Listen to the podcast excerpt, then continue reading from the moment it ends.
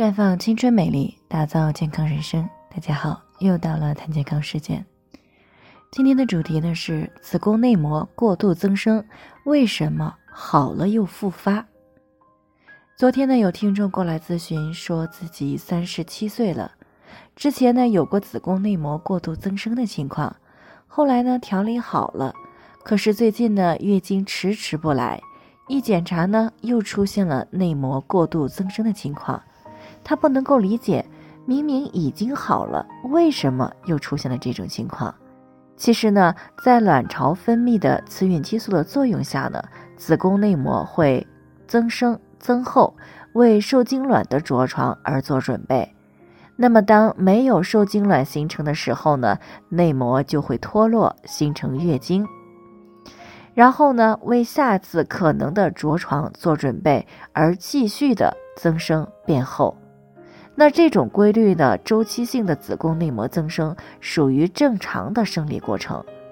但是如果当体内因为炎症、内分泌紊乱或者是外来激素的刺激之时呢，会让子宫内膜失去规律的生长，一直呢处于一个生长状态，那这样呢便会破坏了子宫内膜内部的平衡状态，那会表现出来功能性的子宫出血的情况。比如说月经不调、不规则的出血，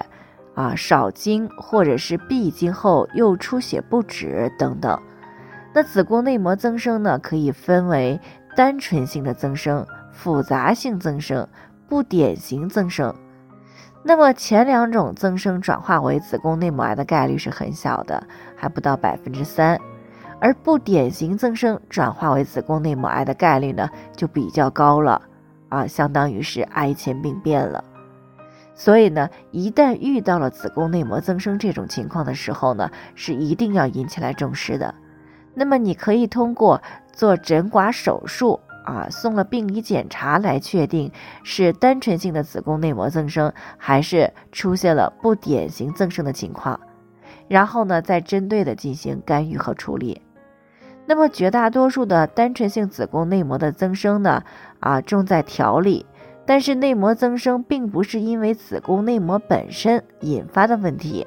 而是因为呢激素水平的失调，卵巢功能不足，长时间呢又没有排卵，或者呢长期的雌激素过高而孕激素相对不足，才造成了子宫内膜增生出现了异常。那么，之所以容易反复发生呢，是因为很多人遇到子宫内膜过度增生的时候，只是简单的做了诊断性的刮宫，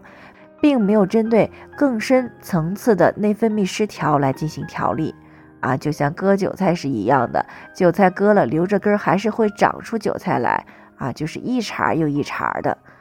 那正是因为如此呢，临床当中才会经常的遇到反复出现因为子宫内膜过度增生啊，然后诊刮了好几次的人。所以呢，对于单纯性子宫内膜增生的话，在做完诊刮以后呢，还是需要啊进行调理内分泌的，并且呢要注意纠正可能会诱发内分泌失调的不良生活、饮食、心理状态。那只有这样呢，才能够避免反复的出现子宫内膜过度的增生，降低子宫内膜癌的发病率。最后呢，也给大家提个醒，每个人的健康状况都是不同的，需要具体分析之后才能够给出啊解决方案。那如果你也有健康方面的问题想要咨询的，可以关注微信公众号“普康好女人”，普黄浦江的普康健康的康。添加关注以后，回复“健康自测”，或者呢直接拨打四零零零六零六五六八咨询热线，那么你就可以对自己的身体呢有一个综合性的评判了。健康老师呢还会针对你的情况做一个系统分析，然后给出个性化的指导意见。这个机会呢还是挺好的，希望大家能够珍惜。